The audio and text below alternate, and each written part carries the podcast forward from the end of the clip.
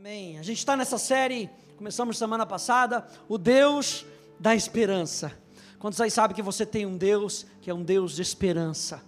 Um Deus que é bom, como a Polly estava falando aqui, um Deus que é o nosso Pai, um Deus que quer o seu bem, que quer o nosso bem. E hoje eu quero ver com você Mateus capítulo 14, abre aí comigo. A gente meditar nesse texto.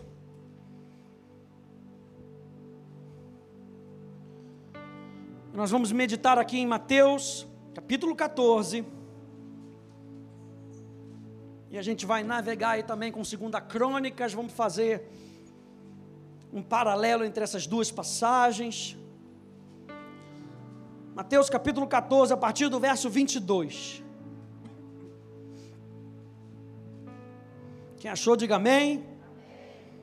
Diz assim: Logo a seguir, e Jesus estava fazendo referência à multiplicação dos pães. Jesus estava fazendo referência aqui, ou o escritor Mateus estava fazendo referência a algo que Jesus tinha acabado de fazer.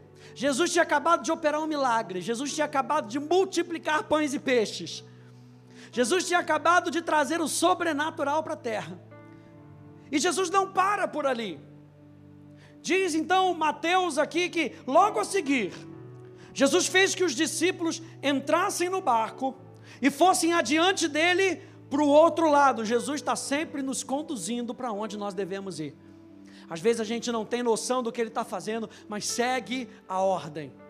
Ou como aqueles pastores no nascimento de Jesus, siga a estrela. Aleluia. Siga a estrela enquanto ele despedia as multidões. Ou seja, Jesus pega e fala: Vocês vão na frente, por favor. Eu vou acabar de despedir as multidões. Eu vou acabar de dizer tchau para o pessoal. Vou terminar o que eu estou fazendo por aqui. E vocês vão na frente, por favor. E tendo despedido as multidões, ele subiu ao monte, a fim de orar sozinho. Ao cair da tarde, lá ele estava só.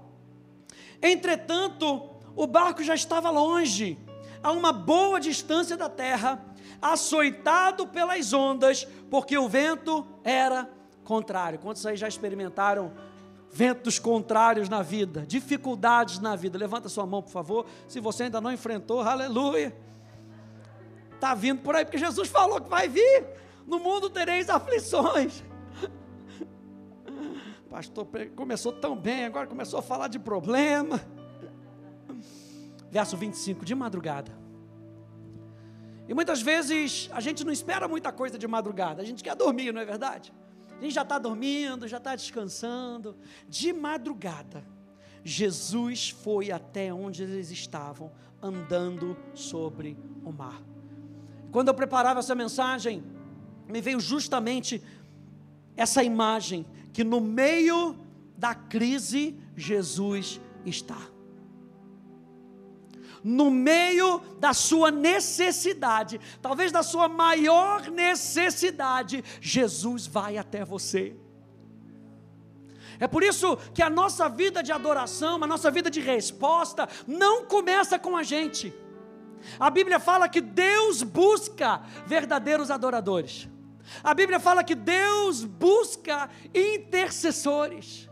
Deus está buscando aquele com os quais Ele pode compartilhar dos seus segredos. Deus está buscando pessoas que vão responder ao céu para manifestar as coisas dele sobre a terra. Ele está buscando a mim a você que veio buscar Jesus aqui nessa noite.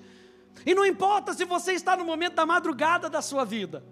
Não importa se a sua vida está de cabeça para baixo, não importa se o vento te joga para a esquerda, te joga para a direita, se o vento está batendo na sua cara, não importa, Jesus vem até você.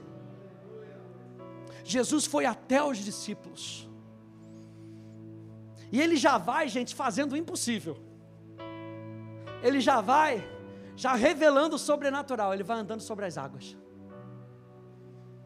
para mostrar que o natural tem que se render ao Filho de Deus. O natural tem que se render a Deus. E aí no verso 26 ele continua: os discípulos, porém, vendo-o andar sobre o mar, ficaram apavorados e disseram: É um fantasma! E tomados de medo, gritaram. Imagina, os, os discípulos todos dentro do barco. Ah!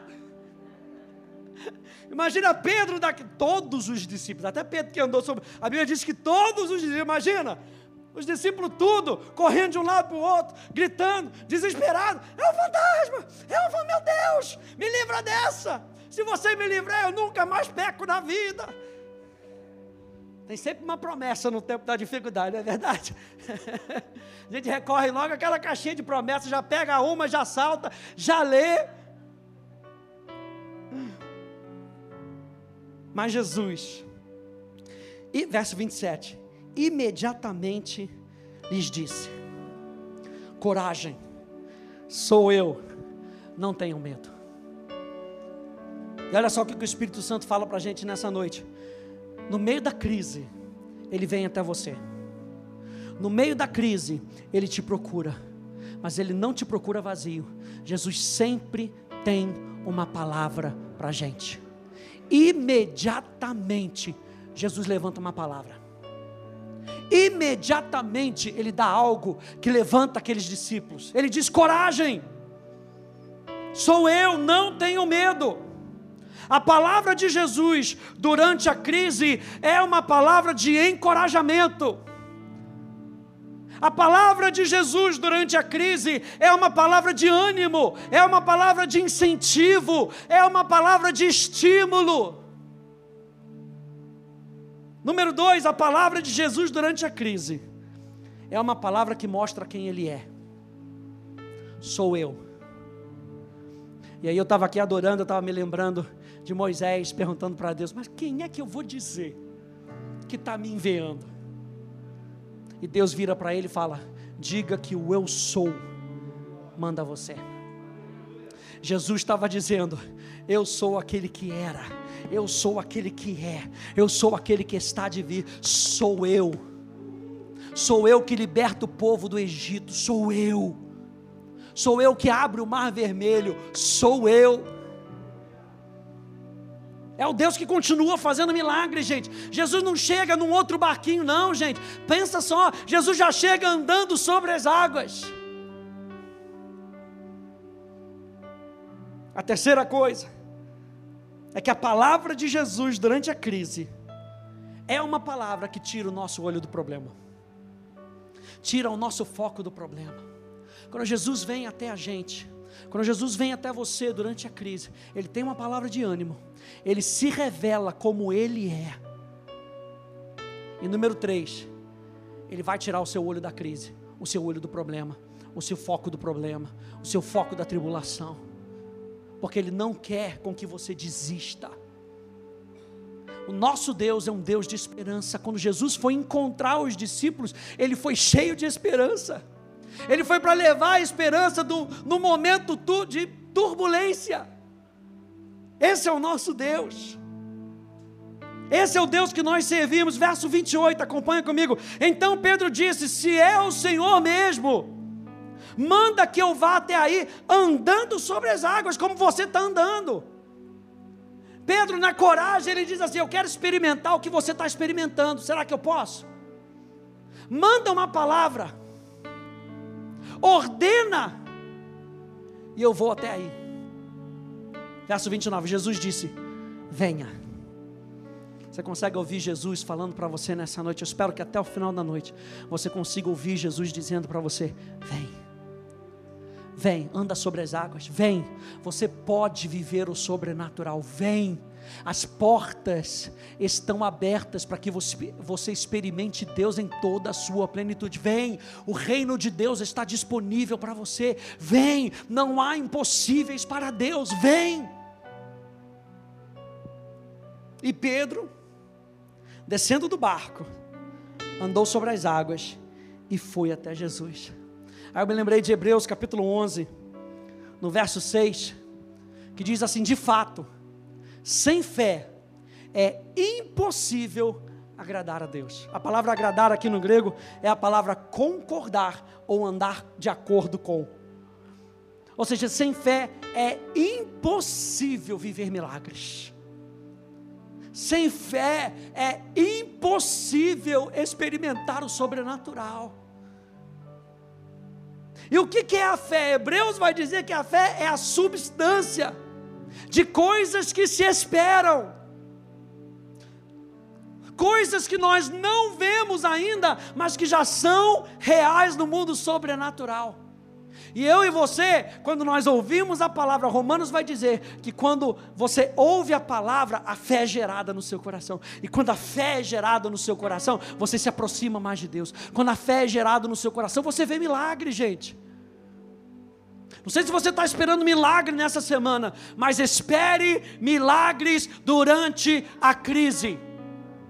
Esse é o tema da minha mensagem hoje. Espere milagres durante a crise, ou espere Deus agir durante a crise. Não acho que você está sozinho no barco, não acho que você está largado na pista. Jesus está lá orando, os discípulos estão enfrentando o que eles estão enfrentando, e Jesus está buscando o Pai. O que, que Jesus está fazendo? Ele está buscando uma direção. Lembra que quando ele foi tentado por Satanás no deserto, e Satanás propôs para ele: transforma a pedra em pão, rapaz, é muito mais fácil, faz o um milagre logo aí. E Jesus fala: não, não posso fazer assim. Eu preciso de uma palavra do Pai. Nesse entendimento, eu entendo que Jesus andou sobre as águas, porque o Pai deu uma palavra para Jesus. Com base nessa palavra, Jesus andou sobre as águas. E Jesus pega e dá a mesma palavra para Pedro: venha. E com base nessa palavra, na palavra de Jesus, Pedro anda sobre as águas. O que, que Pedro estava exercitando ali? Fé. De fato, sem fé é impossível agradar a Deus. Porquanto é necessário que aquele que se aproxima de Deus, o que, que Pedro estava fazendo? Se aproximando de Deus se aproximando de Jesus. Porquanto aquele que se aproxima de Deus, creia que Ele existe. Na King James atualizada diz: creia que Ele é. E aí Jesus diz: Eu sou.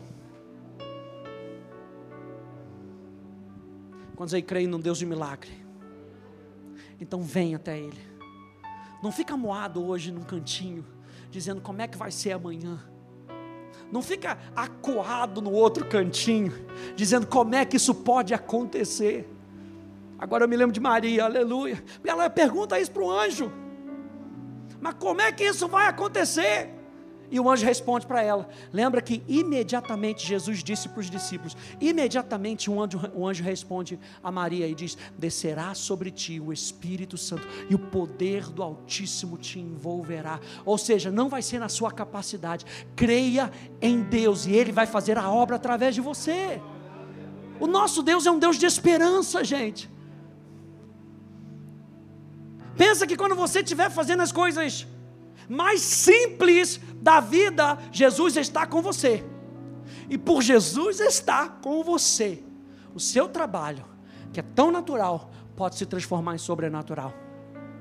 E aquela sua baia, onde você trabalha, naquele escritóriozinho, pode se transformar uma agência do reino de Deus, ao ponto das pessoas virem até você para achar esperança, porque existe esperança naquele cubículo e a esperança está em você.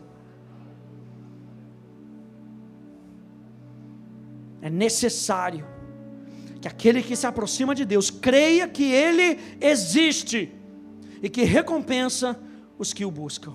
No verso 30, você ainda está acompanhando comigo aí? No verso 30 de Mateus capítulo 14, acontece algo. Pedro repara, na, porém, na força do vento, e por reparar, ele teve medo.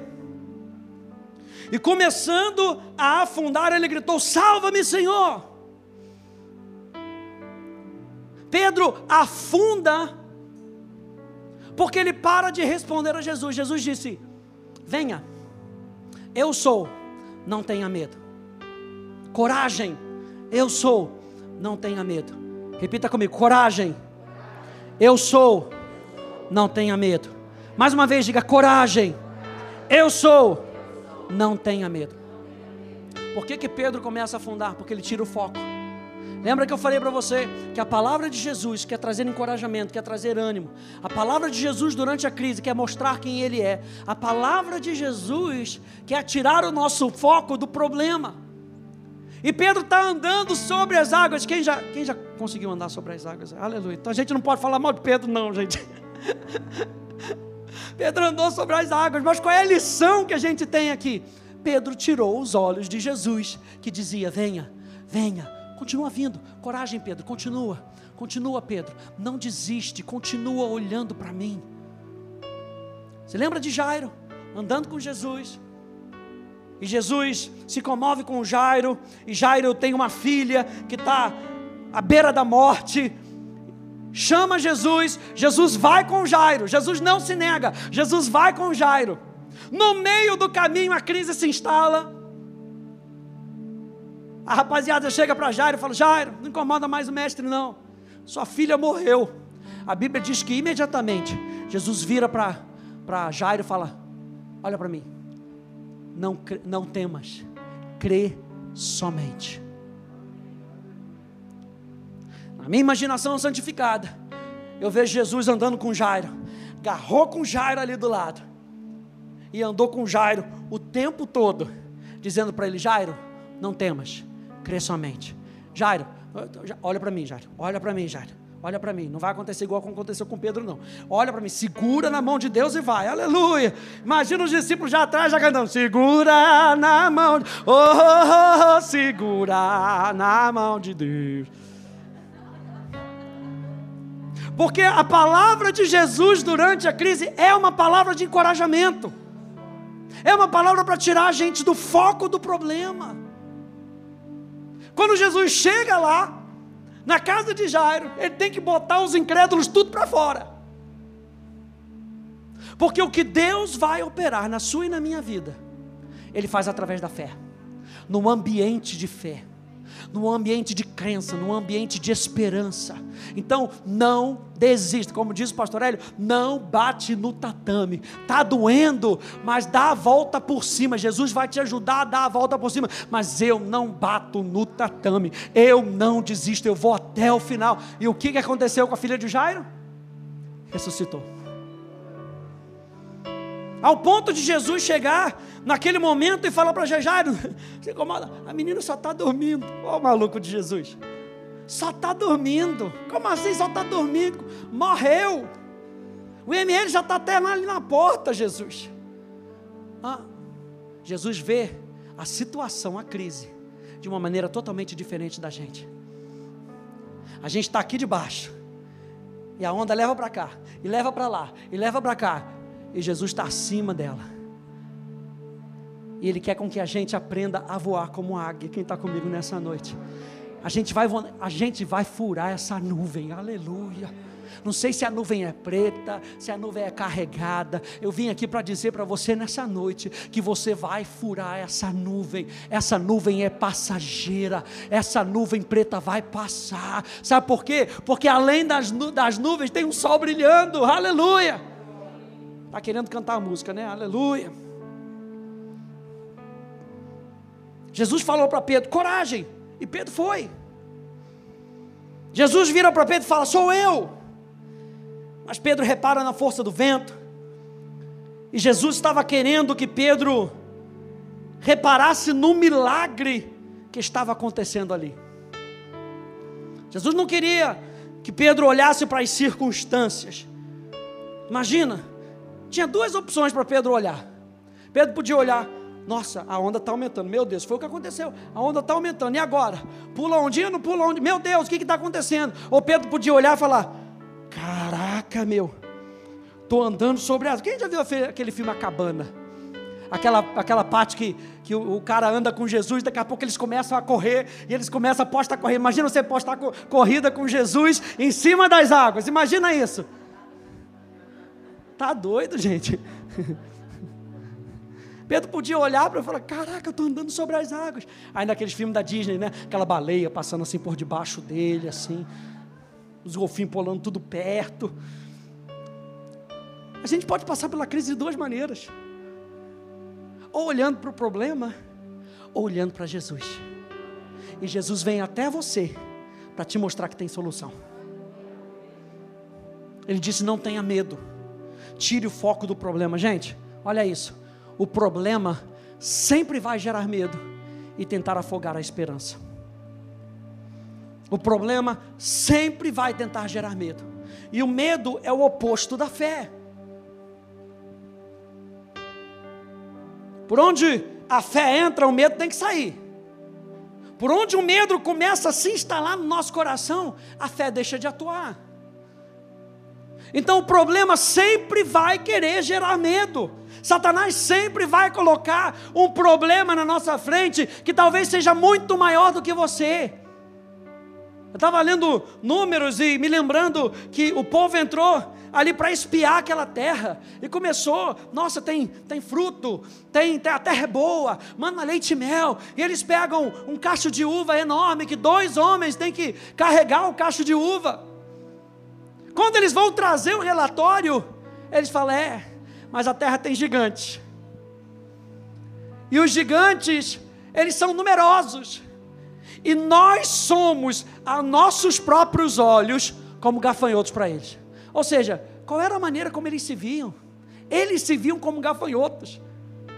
Nem foi nenhum gigante que chegou para eles e falou: Ó, oh, seus gafanhotos. Não, eles se viam como gafanhotos. Então o problema sempre vai gerar medo, gente.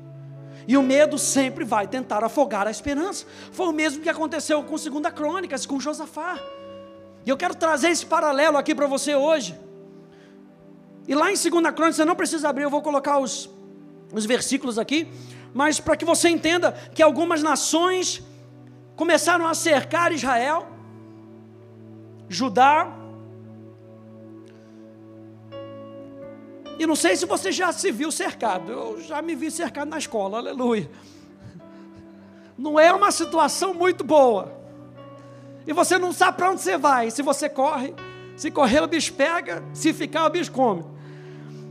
E Josafá está ali no meio do vucu-vucu, e aí os reis estão cercando eles ali. A Bíblia fala, veja só, no verso 3 e no verso 4 de, de 2 Crônicas 20, que Josafá teve medo. Mas Josafá não deixou o medo dominar ele. Diz que Josafá teve medo e decidiu buscar o Senhor. Mais para frente ele diz: Judá se congregou para pedir socorro ao Senhor. Você sabia que no momento da sua crise, mesmo que você esteja afogando, Jesus está ali. Você lembra que Pedro pediu socorro: Senhor, me ajuda. Judá estava aqui agora dizendo: Jesus, me ajuda, Senhor, me ajuda, porque nós podemos confiar em você. Aleluia. Josafá, mais para frente, no verso 12 faz uma declaração poderosa durante um momento de crise. Ele diz assim: Não sabemos o que fazer. Não sei se você já enfrentou isso. Jesus, não sei o que fazer nessa situação, mas os nossos olhos estão postos em Ti. A palavra que Jesus tem para a gente é uma palavra encorajadora.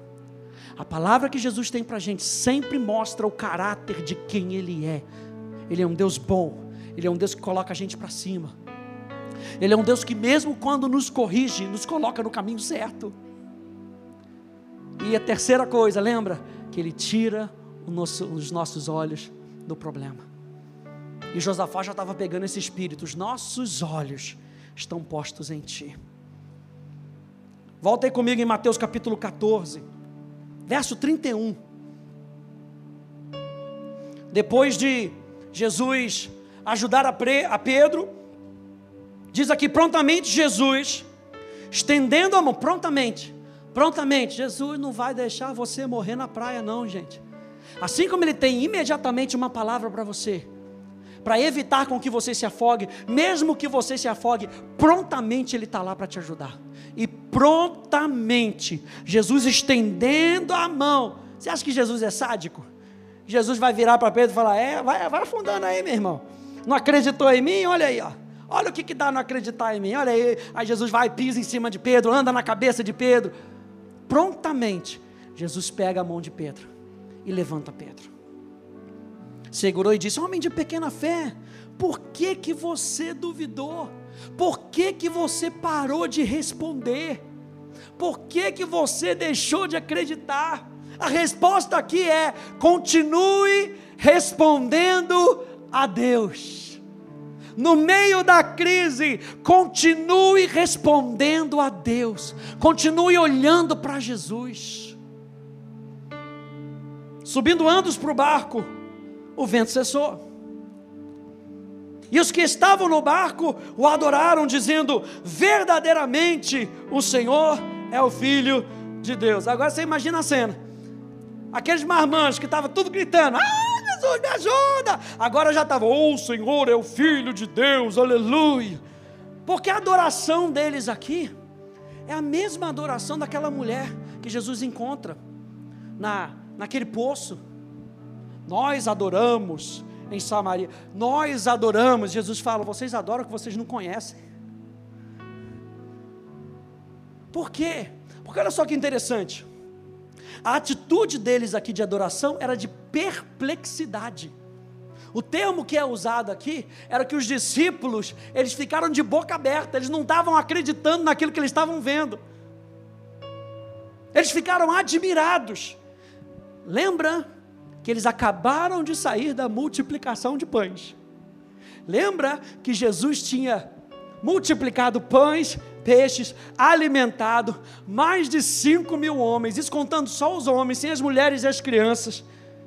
E os discípulos ainda tiveram que carregar os cestos para o menino, para a casa do menino, doze cestos cheios. E Jesus acaba de fazer um outro milagre. E parece que Jesus não tinha feito milagre nenhum porque eles ficam admirados. Nossa, esse é o Filho de Deus. Eu acho interessante que quando você vai ler os evangelhos, você lê João, por exemplo, diz que eles ficaram atônicos, ficaram cheios de alegria.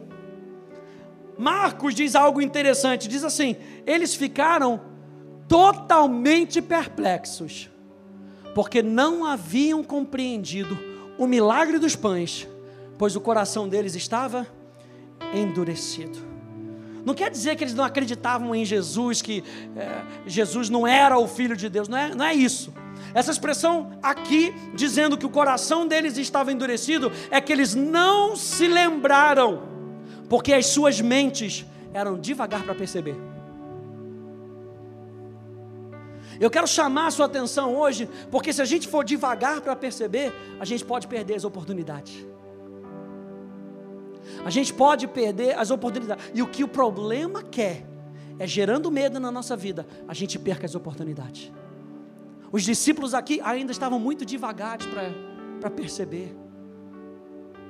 Eles não aprenderam rápido o suficiente. Eles não entenderam o poder de Jesus, o mesmo que havia feito o milagre na multiplicação dos pães. E olha só o que, que Paulo nos ensina em Efésios, capítulo 1. A oração que Paulo faz: Eu peço que Ele ilumine os olhos do coração de vocês, para que vocês saibam, e a palavra saber ali é perceber, para que vocês prontamente possam perceber qual é a esperança da vocação de vocês qual é a esperança da chamada de vocês? Qual é a riqueza da glória da sua herança nos santos? E qual é a suprema grandeza do seu poder sobre nós? Existe um poder que opera em nós, é o poder de Jesus. E o apóstolo Paulo estava falando: Eu espero com que os olhos de vocês sejam iluminados, para que vocês entendam o tamanho do poder de Deus que está em você. os que cremos, segundo a eficácia da força do seu poder. Por isso, lá em 2 Crônicas, capítulo 20, do verso 15 ao verso 17, olha só o que, que o Espírito Santo diz. Voltando agora para Josafá, estamos fazendo um paralelo das duas passagens. Voltando para Josafá, o Espírito Santo, depois que Josafá busca o Senhor, apregou um jejum da nação. Imediatamente, o Espírito Santo se manifesta. E ele diz: escutem com atenção. Nós estamos falando que os discípulos não estavam percebendo rapidamente. E o Espírito Santo agora está falando para Josafá: escutem com atenção. Não tenham medo, nem se assustem, porque o Senhor está com vocês. Nós começamos falando que Deus está conosco. Nós começamos falando que durante a crise, Deus vem até nós. E o Espírito Santo fala aqui, através de Jaaziel, ele fala para Josafá: não tenham medo, Deus está com vocês. E ele continua dizendo no verso 20: escutem, escutem. Quem está prestando atenção, diga glória a Deus. Escutem, para para prestar atenção. Sabe que antigamente, quando a gente estava, deixava a televisão ligada, aparecia logo aquela música. Tan, tan, tan, tan, tan, tan, tan, tan. Você parava tudo para ver qual era a notícia ruim que ia acontecer, não é? Ih, já vem aí, meu Deus, o que, que essa musiquinha do mal está acontecendo? Meu Jesus! E quando um profeta diz, escutem, é um pam, pam, pam, pam, pam, pam, pam do céu. Pam, pam, pam, pam. Escuta. Olha só o que, que ele diz. Creiam no Senhor, o seu Deus. Diga o meu Deus creia no Senhor, o seu Deus, e você vai estar seguro. A sua segurança está em Deus. Então acredita nele. Espere, espere milagres em tempos de crise, porque o Deus do milagre está ali. Então creia no Senhor, seu Deus, e você estará seguro. Ele continua dizendo: creiam nos profetas do Senhor. E quem eram os profetas? Os profetas eram a boca de Deus. Os profetas traziam a palavra de Deus. A fama do profeta não estava em si.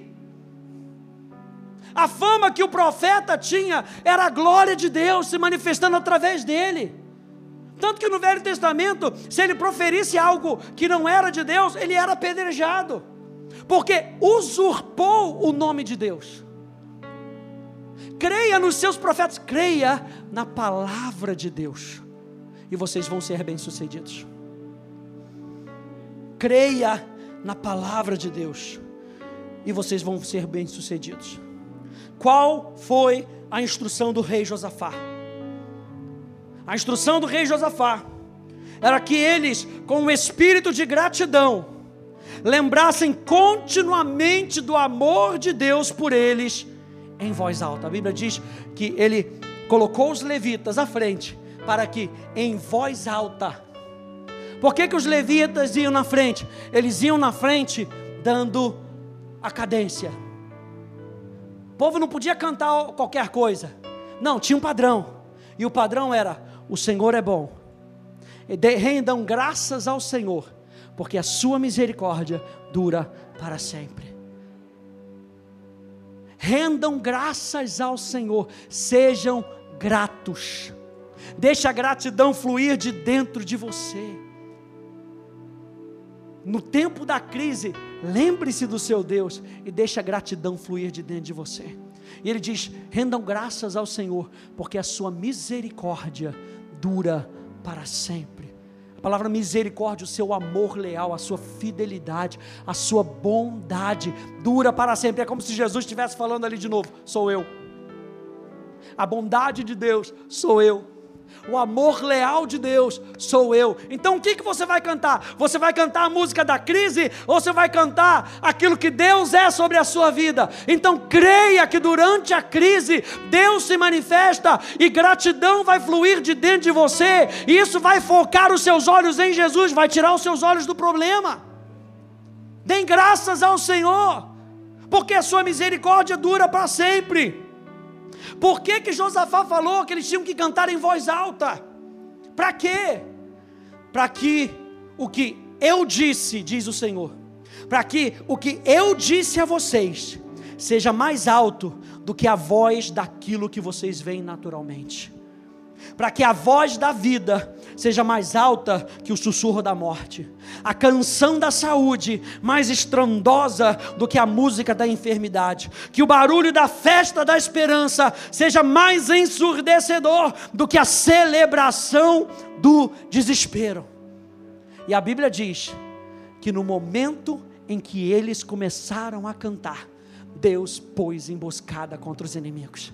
No momento não ficou no pensamento. No momento que eles levantaram a sua voz, em alta voz, Deus operou o milagre. Preste atenção nisso. Talvez você não esteja vendo o milagre acontecendo nesse momento.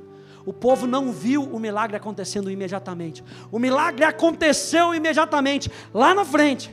E a Bíblia diz que eles foram subindo a montanha, e foram subindo a montanha, e eles foram cantando: Deem graças ao Senhor, porque a sua misericórdia dura para sempre. Deem graças ao Senhor, porque a sua misericórdia dura para. Não dá para cantar outra música, não. Não, deem graças ao Senhor, porque a sua misericórdia dura para sempre. Mas você viu a novela? Não, não quero saber, porque Deus mandou para dar graças ao Senhor, e a sua misericórdia dura para sempre. Não me atrapalha, não, rapaz. Deem graças ao Senhor, porque a sua misericórdia dura para sempre. E diz a palavra: quando eles chegaram no alto do monte, eles viram que os inimigos já estavam tudo derrotados. O milagre aconteceu no momento que eles obedeceram a Deus. Quem pegou isso nessa noite? O milagre aconteceu no momento em que eles decidiram obedecer a Deus no momento em que eles decidiram responder da maneira de Deus, pela fé, sem deixarem abater a esperança, o resultado estava garantido, a vitória já estava ganha, o inimigo derrotado e os despojos esperando para serem recolhidos. Aleluia. Eles não só ganharam, a Bíblia diz que eles recolheram despojos de guerra por três dias. Imagina isso, três dias catando riquezas, três dias ajuntando riquezas. Creia no Senhor seu Deus, e você estará seguro. Creia nos seus profetas, creia na palavra de Deus, e você será bem sucedido, mesmo em meio à crise. Amém, gente? Fique de pé comigo, por favor. Glória a Deus, suei até, aleluia. Outro dia a Polly estava falando, ai meu Deus, foi assistir um filme, ai chorei tanto. Eu falei, não, aqui não fala chorou tanto, aqui é chorei até.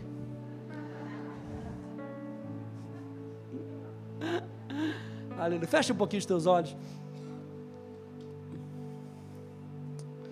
Obrigado, Senhor, porque a tua palavra nos inspira a continuamente colocarmos os nossos olhos em Ti.